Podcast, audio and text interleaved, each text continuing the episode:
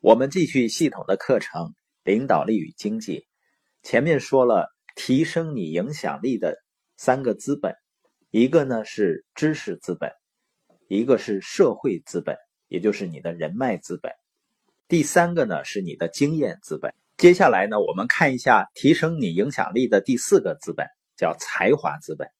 才华资本呢，就是指的一个人为了达到目标需要具备的能力。像一个企业要生产某些产品或者提供某些服务来达成目标，它需要员工具有一些具体的能力和才华。在同样能力的情况下，信念呢能提升一个人的才华，也就是说，信念是一个人能力的放大器，实践呢会使你的才华更锋利。我们知道一个人的心态是很重要的，态度呢能够告诉我们你愿意做什么，但是才华呢能告诉我们你能做什么。才华是非常重要的。比如说你要教跳高，你需要挑选一些跳高选手，找到一个能跳过七英尺高的人，以便赢得比赛。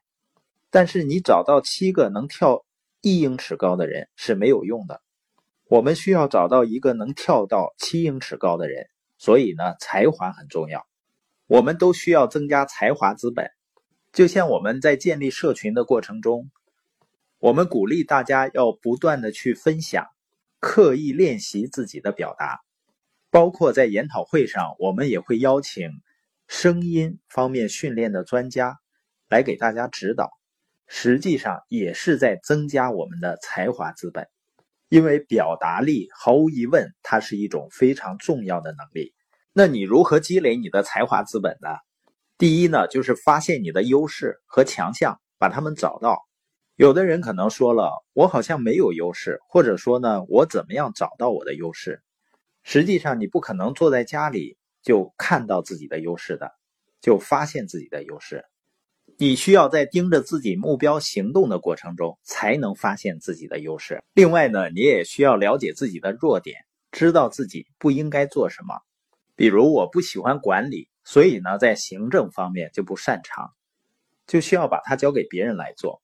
积累才华资本的第二点呢，就是留在你的强势领域里，也就是发挥你的优势，而且呢，要在你的强项上找到相应的导师，给予这方面的指导。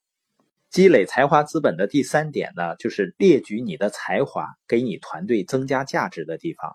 简单说呢，就是看看你有什么才华资本。你的才华资本是你的影响力所在。然后呢，问自己：我的才华能给团队增加什么价值呢？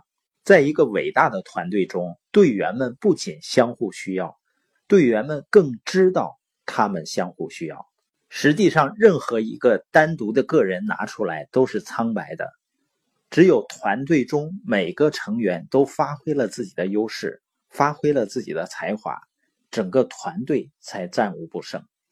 所以呢，要发现我们的长处，找到你的才华所在，然后看看你的团队，问自己一个简单的问题：我能利用我的才华来做什么，以便为团队增加价值？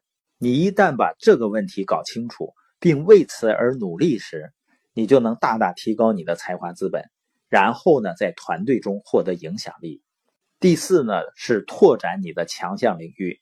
你要学跟你优势相关的东西，不要去读你不擅长方面的书，那样呢会浪费一些时间的。提升影响力的第五个资本呢是创造力资本。创造力资本的有关资源是指的创造性思维。把两种现有的主意归纳在一起，然后创造出新主意的能力，用人们能听懂和接受的方式去沟通一个想法的能力，跳出框框去创造新产品、新方法、新服务、新策略的能力。像苹果公司的前总裁史蒂芬·乔布斯就是这个方面经典例子。他曾经离开苹果公司，后来又重新回来当总裁。他有着巨大的创造力资本。那你如何累积创造力资本呢？就是发展一个有创造力的团队，发展一个能创造性思考的团队。每一个企业都要有一个有创造力思维的团队，因为主意是你能拥有的最重要的商品。另外呢，持续不断的问有没有更好的方法去做我们现在正在做的事情，然后持续不断的问有没有人正在用更好的方法在做这些事情，这就是创造力资本。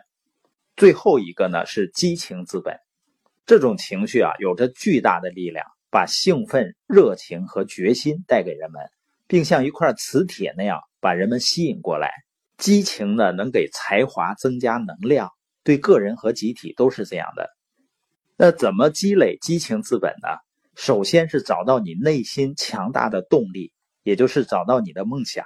另外呢，非常重要的一点，和积极的人交往。因为激情是富有感染力的。第三呢，就是给你的激情一个出路。